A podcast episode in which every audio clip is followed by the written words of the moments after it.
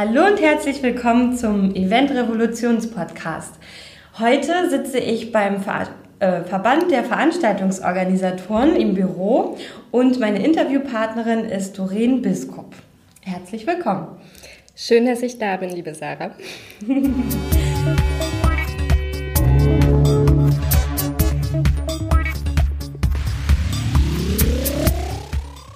ja eben durchgegangen, dass du ganz, ganz viele Tätigkeitsfelder hast. Aber das, worum es heute geht, ist, dass du die stellvertretende Vorstandsvorsitzende vom VDVO, Verband der Veranstaltungsorganisatoren bist. Wie kommt man dazu und äh, wie bist du überhaupt in der Eventbranche gelandet? Ähm, also ich fange mal an, wie ich in der Eventbranche gelandet bin und dann schließt sich tatsächlich auch der Kreis zum Verband der Veranstaltungsorganisatoren. Ich habe ähm, tatsächlich etwas anderes gelernt, ähm, und zwar ähm, eine kaufmännische Ausbildung als Verlagskauffrau irgendwann mal. Den Zeitraum lasse ich unbestimmt. ich bin jetzt in einem Alter, wo da spreche ich nicht mehr drüber. Nein, brauchen wir noch nicht. und habe dann ähm, nach der Ausbildung angefangen zu studieren mit dem Schwerpunkt Marketing und Finanzierung. Und dann bin ich tatsächlich über eine Freundin mal ähm, hinter den Kulissen bei einer Veranstaltung gewesen und durfte das mal live miterleben, noch im Studium. Und dann war tatsächlich klar, okay, da will ich auch hin. Und ähm, dann stand ja dieses Pflichtpraktikum an, was im Studium dann immer notwendig ist, um irgendwie nachzuweisen, dass auch praktische Erfahrungen gesammelt wurden. Und dann hatte ich tatsächlich auch exakt dieses Praktikum gemacht, ähm, was sie gemacht hatte, wo ich mal hinter die Kulisse schnuppern durfte. Und so bin ich ähm, dann in der Veranstaltungsabteilung bei Vodafone gelandet mhm. und habe da auch noch mein Studium beendet und nach dem Studium weitergearbeitet. Ähm, bin dann nochmal auf Agenturseite gewechselt, weil ich tatsächlich, das ist glaube ich so dein Thema, Thema, ähm, gesagt habe, okay, ich würde es jetzt noch mal richtig wissen und lass mich einmal richtig ausbeuten. ähm, das Thema Ausbeuten war gar nicht so. Also ja, ich habe viel gearbeitet, ähm, ich habe aber auch tatsächlich gutes Geld verdient. Ähm, ne? Von daher hielt sich das tatsächlich die Waage. Ähm, aber irgendwann kamen dann zwei Kinder dazu, also erst das erste, dann das zweite und dann war klar, okay, da muss ich noch mal für mich was drehen, weil mit der Reisezeit und dem Workload ist das tatsächlich nur bedingt möglich. Ähm, und hatte dann schon angefangen, das ist jetzt zehn Jahre her, jetzt nenne ich doch eine Jahreszahl, ähm, als Dozentin zu arbeiten. Und das mache ich tatsächlich nach wie vor. Und so, so entwickelte sich das, das dann. Ich habe angefangen, Vorträge zu halten, habe angefangen, Artikel zu schreiben. Und ähm, ein Artikel von mir, den hatte ähm, Torben Grosser gelesen von Event Mobi. Mhm. Und der hatte mich dann angesprochen, ähm, weil Event Mobi damals eine Kooperation ähm, mit dem Verband der Veranstaltungsorganisatoren hatte zum Praxisfrühstück ob ich mir nicht vorstellen könnte, ähm, Vorträge zu halten, also über das Thema partizipative Veranstaltungsformate. Mhm. Und das habe ich getan. Und so bin ich tatsächlich mit Torben und Mandy ähm, und damals noch Anton von Verschür von den Althoff Hotels, der ist jetzt nicht mehr da, der hat gewechselt, ähm, auf Roadshow gegangen und das war ein Abenteuer. Und so haben Mandy und ich uns beschnuppert und irgendwann ähm, bin ich dann auch dem Verband näher gekommen und habe dann noch ein paar andere Dinge gemacht, wie Mastermind-Gruppen zum Thema partizipative Veranstaltungsformate, noch mal eine Netzwerkstatt ähm, zu dem Thema. Und dann hatte mich im Prinzip ähm, Bernd und Mandy gefragt, ähm, ob ich mir nicht vorstellen könnte, ne, für, den, ähm, für die Position der stellvertretenden Vorstandsvorsitzenden, das war ein langer Name, ähm, zu kandidieren. Und das habe ich gemacht, also weil oft denke ich auch gar nicht so lange darüber nach. Also einen Tag Bedenkzeit hatte ich, hatte ich erbeten ähm, und die auch bekommen. Und seitdem bin ich, also das ist ja 2016 gewesen, wenn ich es richtig im Kopf habe, bin ich tatsächlich stellvertretende Vorstandsvorsitzende. Ja, wow. Auf jeden ja. Fall ein sehr, sehr ähm, abenteuerlicher und vielfältiger Lebenslauf. ja. Sehr cool. Voll schon. schön. Mm, wie lange gibt es eigentlich den Verband für Veranstaltungsorganisatoren schon? Also dem Verband der Veranstaltungsorganisatoren. Ich will mich jetzt nicht auf die Jahreszahl festnageln lassen, weil ich vergesse es immer wieder. Ähm, aber gibt es seit ungefähr 2002. Okay. Ja, ne? reicht, ja. Ähm, also tatsächlich schon, schon relativ lang und gegründet wurde das Ganze ähm, von Kurt Schüller. ähm, der uns auch lange, lange Jahre als ähm, Kassenwart dann begleitet hat mhm. und jetzt aber, weil er komplett sein Tätigkeitsfeld gewechselt hat, ähm, tatsächlich auch das Amt niedergelegt hat, ähm, wo im Prinzip jetzt im April Ach je, ich hoffe, ich sage jetzt das richtige Datum. Ich glaube, am 1. April Mitgliederversammlung wird neu gewählt. Ähm, und er hat den Verband ähm, tatsächlich damals noch unter dem Namen ähm, Vereinigung deutscher Veranstaltungsorganisatoren. Mhm gegründet ähm, und sehr erfolgreich mit unterschiedlichen Vorständen, also immer im Wechsel, mhm. tatsächlich geführt. Also der, der Verband oder äh, ehemals die Vereinigung ist tatsächlich ähm, am Markt schon, ähm, schon etabliert. Ne? Also wir hatten einen Wechsel im Vorstand, der so ein bisschen so zum Umbruch geführt hat. Aber seitdem wir das 2016 in dieser Konstellation führen, wie wir, wie wir jetzt auch ähm, im Prinzip ähm, da sind, also mit Bernd Fritzkes, Kerstin Pickney, ähm, mir und zumindest bis vor ein paar Wochen noch Kurt Schüller, ähm, haben wir auch so einen Relaunch hingekriegt, dass wir halt ähm, frischer, moderner geworden sind. Mhm ähm, Themen, die den Markt interessieren, ähm, also gerade was so Trendthemen angehen, ne, ähm, aufgegriffen haben und auch ähm, am Markt von allen Akteuren viel, viel stärker wahrgenommen werden, ähm, indem wir halt professioneller geworden sind und mittlerweile haben wir uns ein Standing in der Branche erarbeitet, wo wir tatsächlich auch ähm, ja, Impulsgeber und Meinungsbildner sind. Mhm. Und da sind wir, also wir sehen ja immer selber kaum, was wir so machen. Ne? Wir hatten jetzt im November ähm, Strategie-Meeting, also hatten im Juni schon, nee, im Mai, Zeit ist halt relativ, irgendwann in der ersten Jahreshälfte das erste Strategie-Meeting und jetzt im November, vielleicht auch im Oktober das zweite. Mhm. Ähm, und mal geschaut, was haben wir geleistet und wo stehen wir und wo wollen wir überhaupt hin und festgestellt, okay, so, so im Tun sehen wir es meistens selten, aber wir können tatsächlich echt stolz sein auf das, was wir, was wir geleistet haben ähm, und in die Richtung, in die wir laufen ähm, und mit der geringen Man- und Woman-Power, die wir eigentlich zur Verfügung haben. Also wir sind ja im Moment tatsächlich nur Mandy Hennessyen in der Geschäftsstelle ne, mit einer mhm. Vollzeitkraft, dann haben wir noch eine Teilzeitkraft im Vertrieb also mit 18 Stunden. Ähm, und dann sind wir in einer Konstellation mit vier ehrenamtlichen Vorständen unterwegs. Das heißt, ähm, dieses Ehrenamt ne, ist halt tatsächlich auch unentgeltlich. Mhm. Und wir verdienen alle noch mit anderen Dingen. Und so kommen meine vielen ähm, Tätigkeiten dann auch zustande. Ähm, mit an anderen Dingen dann, dann tatsächlich auch unser Geld. Ähm, und trotzdem sind wir auf, auch, vielleicht auch gerade aufgrund dieser Besonderheit ne, mhm. ähm, zu einem echt guten Team geworden. Also das ist so, ja. haben wir so festgestellt. Also das ist ja so, so Revue passierend, ähm, haben wir da schon eine ganze Menge bewegt und ähm, ja, bin selbst ich drauf gespannt, was noch kommt, um ehrlich zu sein. Ja, ich auf jeden Fall auch. Ich habe schon ein paar Sachen hier gesehen für nächstes Jahr, was ihr ja. schon so angeteasert habt. Mm, ich würde gerne noch mal fragen, was ist denn dein absolutes Trendlieblingsthema? Weil da gibt es ja die unterschiedlichsten Varianten und jeder hat, glaube ich, so sein Lieblingsthema. Ja. Und was ist es bei dir?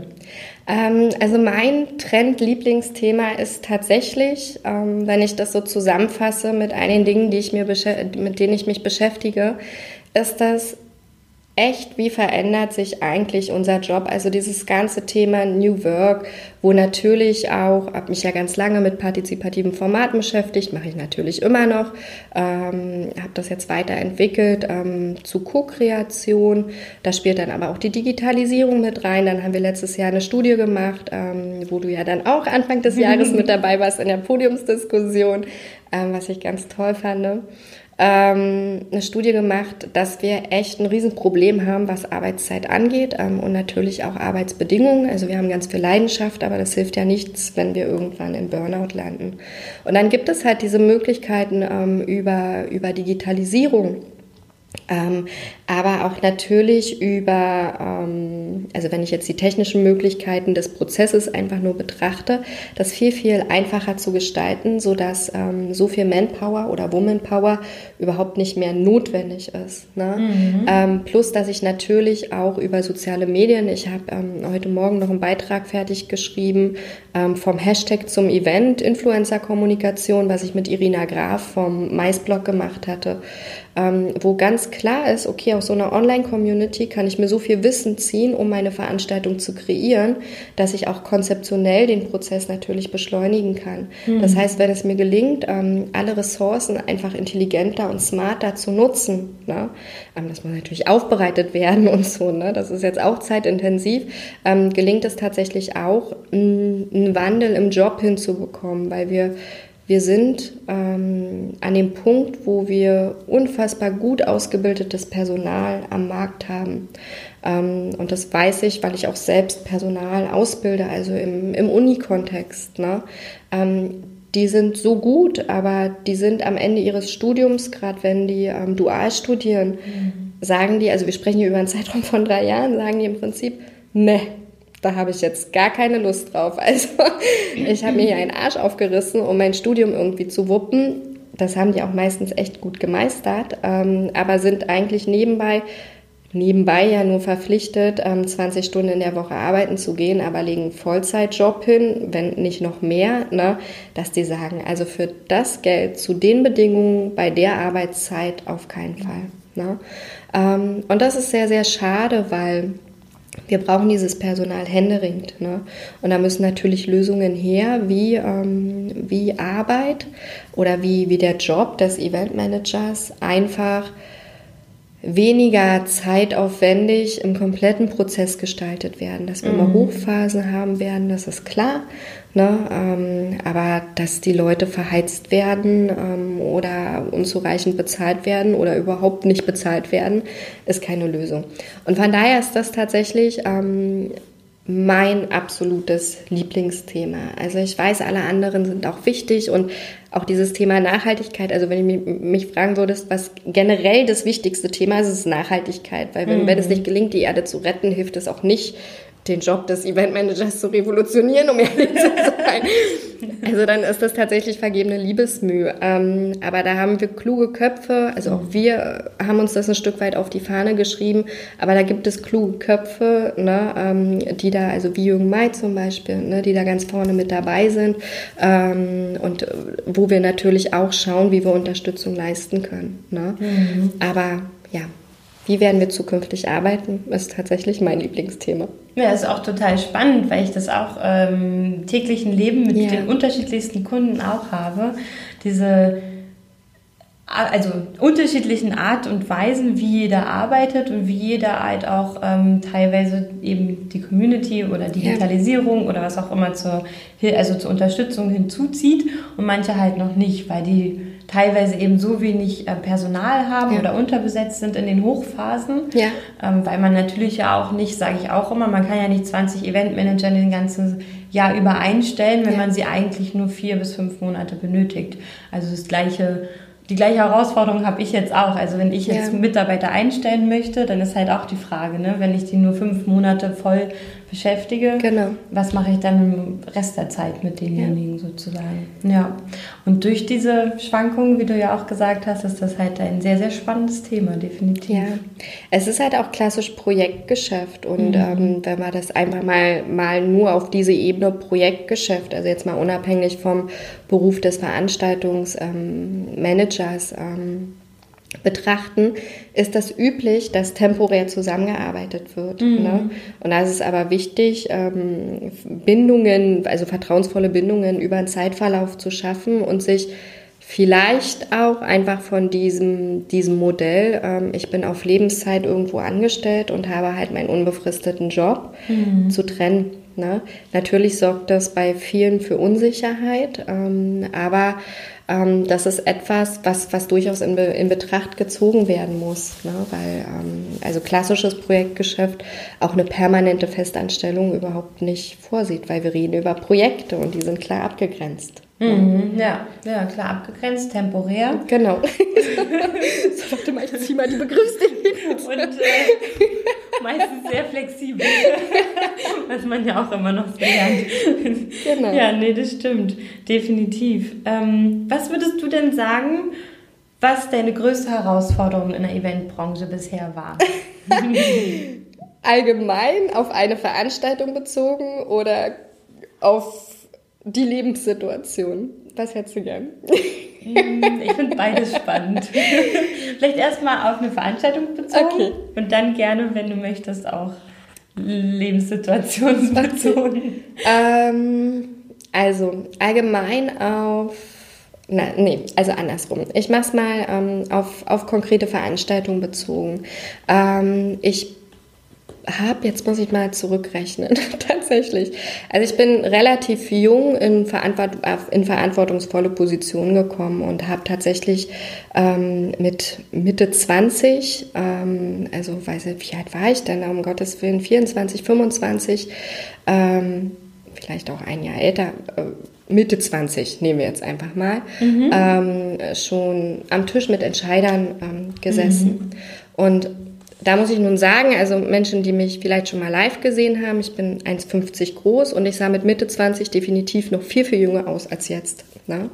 Ähm, und die größte Herausforderung ist, war nie die Veranstaltungsorganisation an sich, weil ich ein sehr strukturierter Mensch bin und das auch wirklich, wirklich gut ähm, bei Vodafone gelernt habe, bei meiner mhm. ehemaligen Chefin ähm, und auch im Agenturbereich. Also die haben natürlich auch dafür gesorgt, dass ich ähm, gefördert wurde und mir ähm, ja im Prinzip alles an die Hand gegeben, um gut durch diesen Prozess der eigentlichen Organisation zu kommen.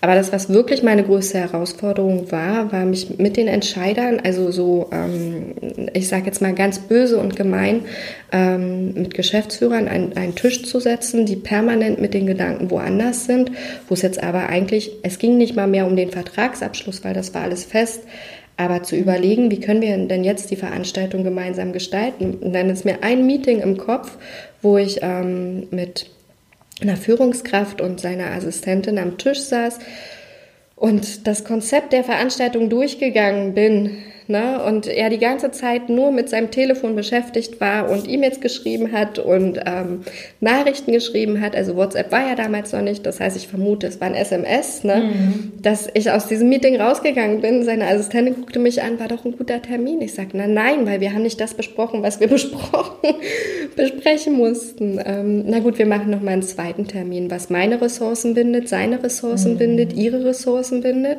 Ähm, und da war mein Learning, also so eigentlich schon in erster Instanz mal zu überlegen, okay, wie kriege ich denn jetzt die Aufmerksamkeit der Leute? Weil ich mache es ihm nicht zum Vorwurf, das hatte seine, hat nicht seine Prio 1 gehabt, ne? Mhm. sondern es war jetzt wirklich tatsächlich, weiß ich nicht, der hat wahrscheinlich irgendeine Info am Morgen bekommen, ne? meine Vermutung, ähm, und musste Dinge klären.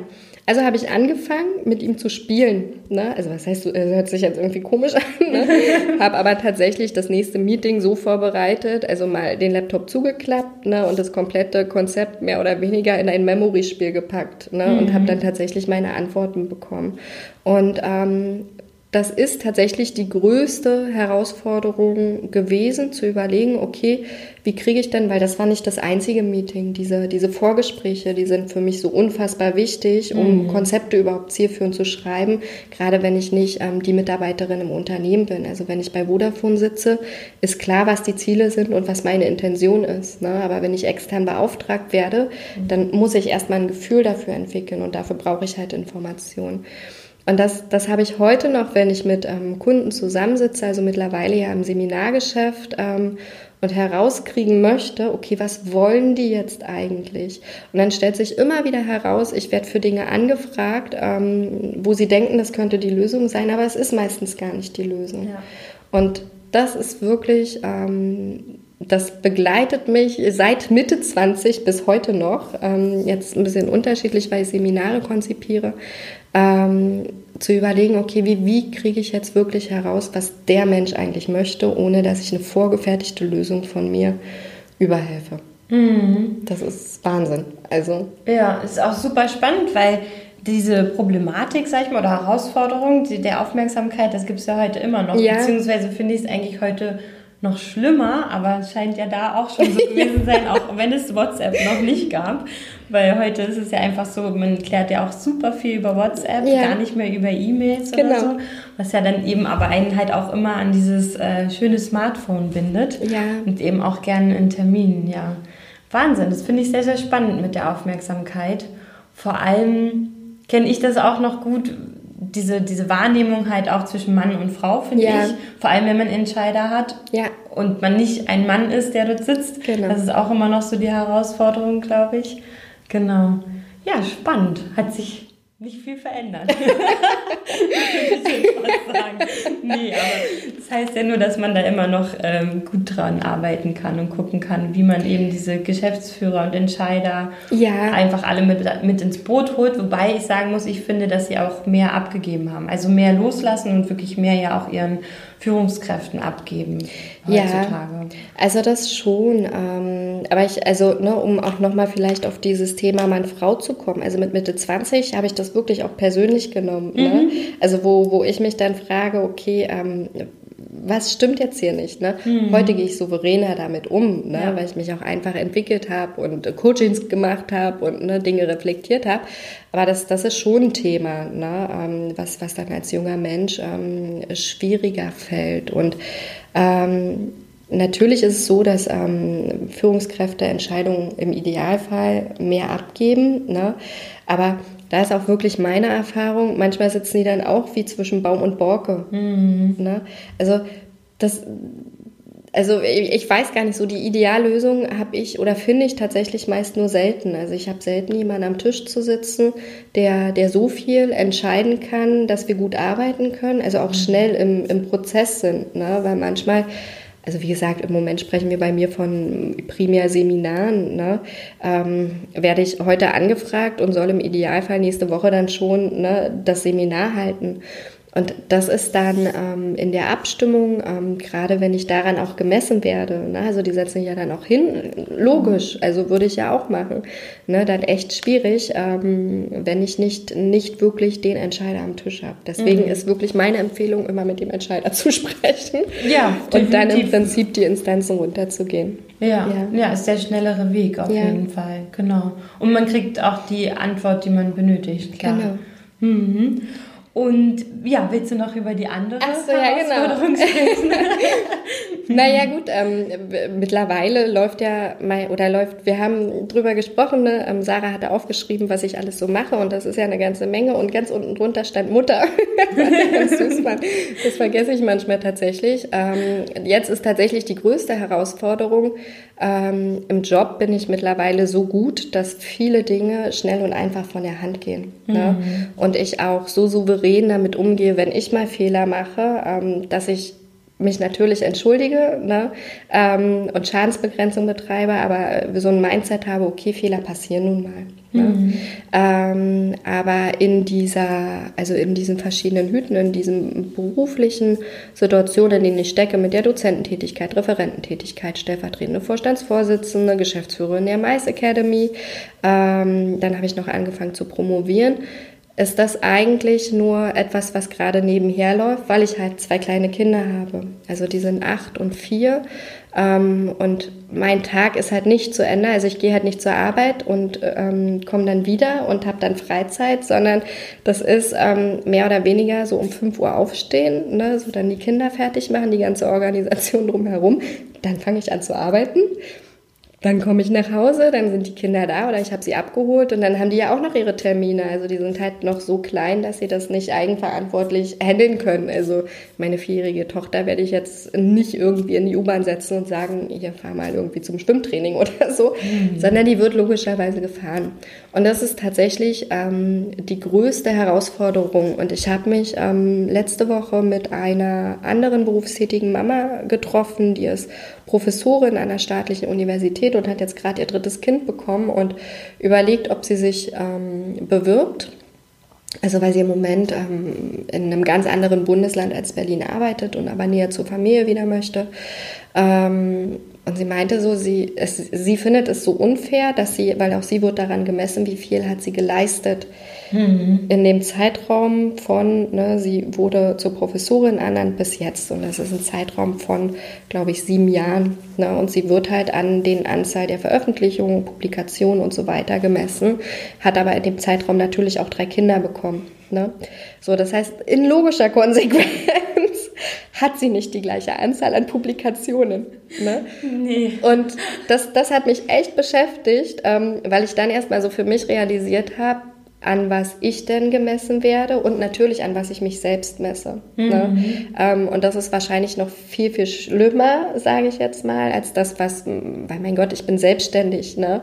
Ähm, und ich bin auch gut in Marketing und Verkauf. Mhm. ähm, das heißt, ich kann das alles immer noch schönreden. Aber die Realität ist tatsächlich so, dass ich ähm, dass ich ne, in den letzten acht Jahren zwei Kinder bekommen habe, ne, mein, mein Business nebenbei aufgebaut habe, ähm, meine Karriere weiterentwickelt habe und ähm, trotzdem an einem Punkt stehe, wo ich sehe, okay, Menschen, die gleich alt sind, ne, mit einem ähnlichen Werdegang, ähm, sind tatsächlich viel, viel weiter, zumindest im Beruf. Nicht, dass es das ist, was, es, was, es, was erstrebenswert ist, aber es wird zumindest in meiner Wahrnehmung auch viel, viel mehr anerkannt, was beruflich geleistet wurde. Ja? Und ähm, da war ich so, an, also am Wochenende war ich darüber richtig sauer. muss ich tatsächlich sagen, hat mich echt beschäftigt, ähm, weil ich zu dem Punkt gekommen bin, wie ungerecht und ich spiele selten die Mütterkarte. Also das mache ich, mache ich wenig. Ne?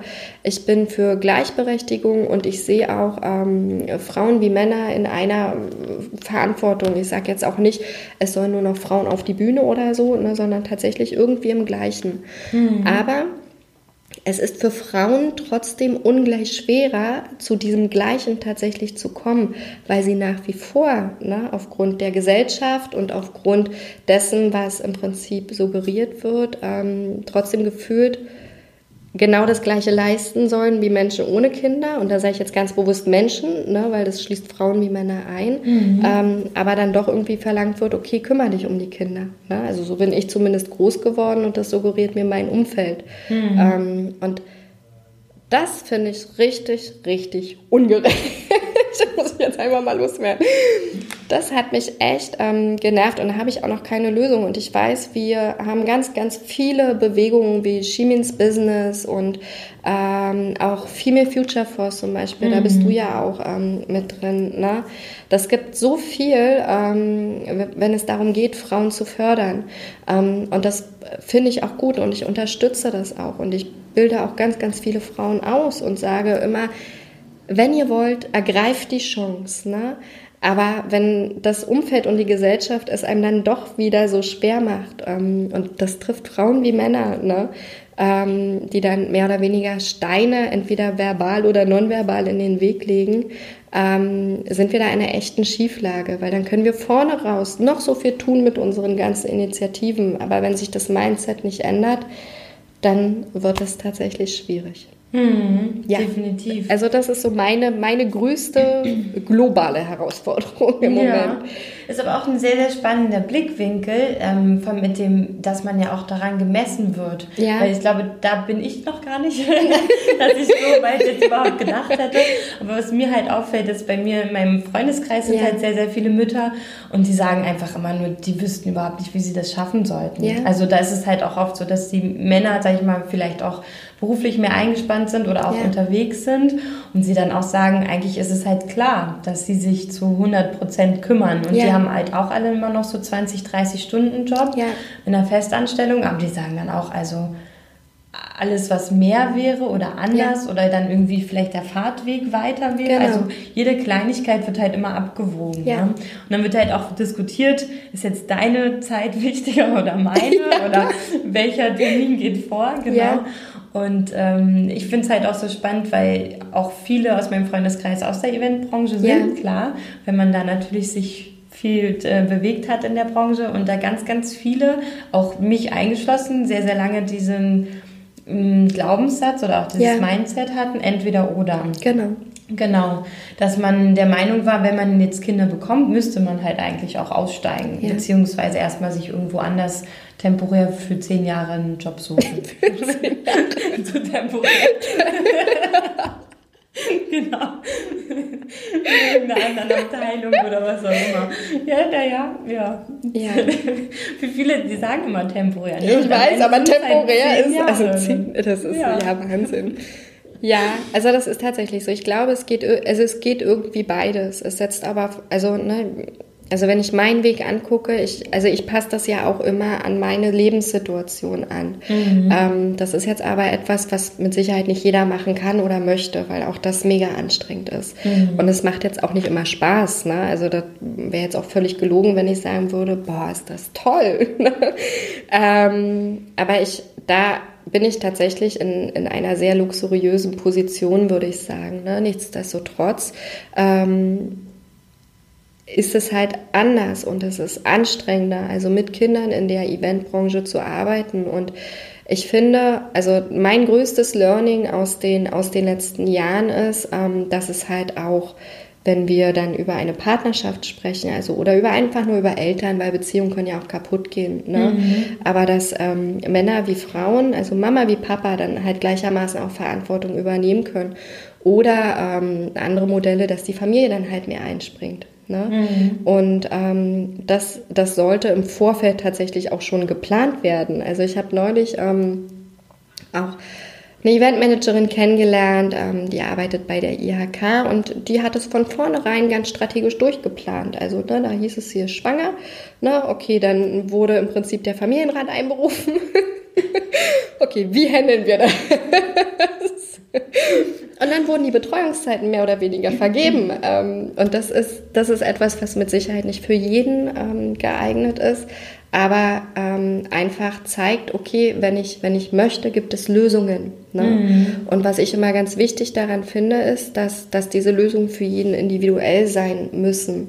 Und das Schlimme daran ist, dass, also und da kommt halt dieses Umfeld ins Spiel, ne?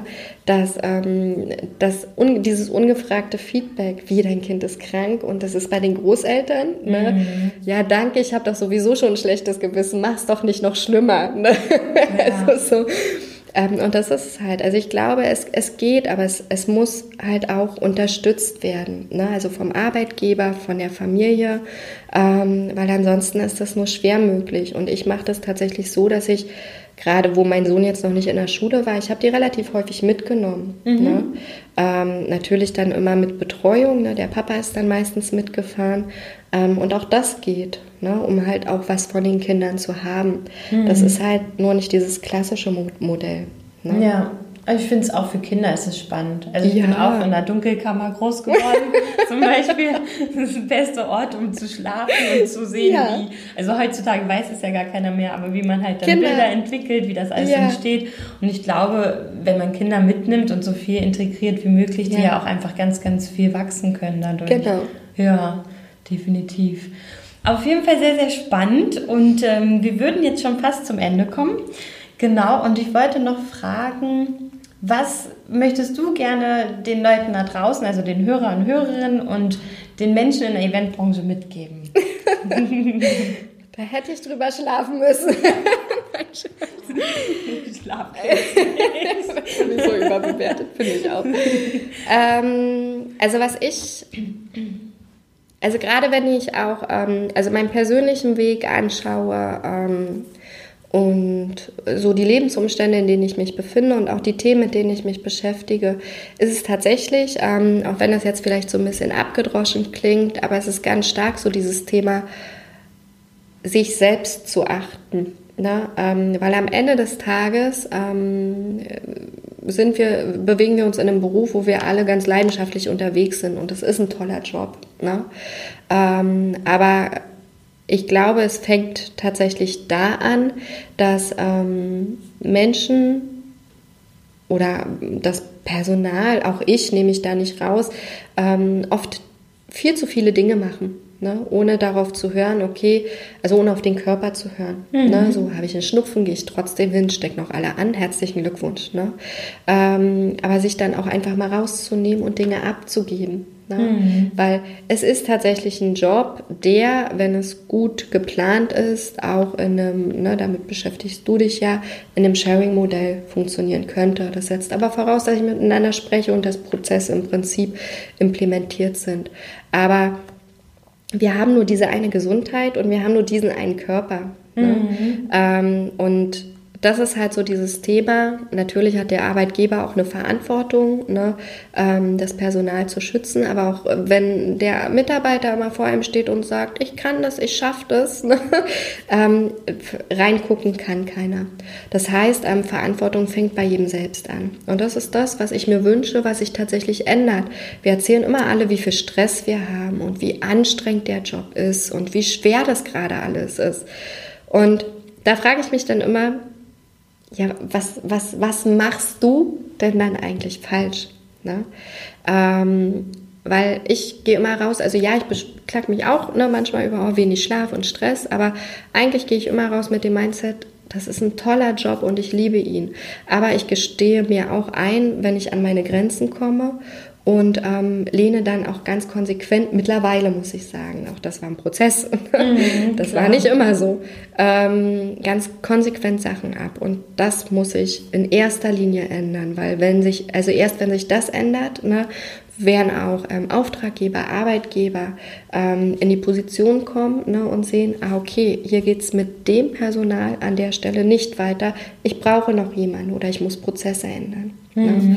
Also dieses Thema Selbstachtsamkeit, ne, ähm, achten auf die eigenen Ressourcen, etwas für einen tun, ist so das, ähm, wo ich mir wünschen würde, dass sich das ganz, ganz stark ändert.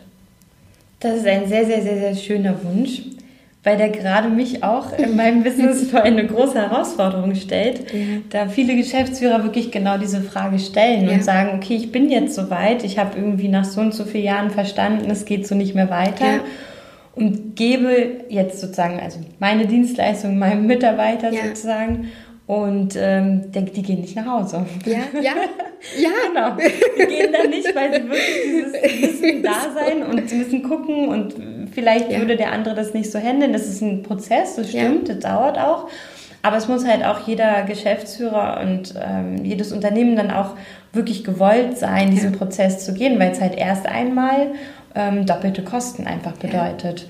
Und das ist halt super, super spannend dass viele das schon sehen. Das finde ich halt ja. super schön. Aber natürlich wir Eventmanager an sich ähm, da, glaube ich, noch einen großen Prozess vor uns haben. Ja. Definitiv. Ja. Also weil wir sprechen über kreative Leistung und das ist so wie, weiß nicht, wie eigene Babys haben. Ne? So, das mhm. ist halt so. Also wenn ich ein Konzept schreibe, ist das halt mein Baby. Aber ne, zu lernen, okay, ich kann das Konzept schreiben, aber jemand anderes kann es umsetzen oder mehrere, mhm. das braucht.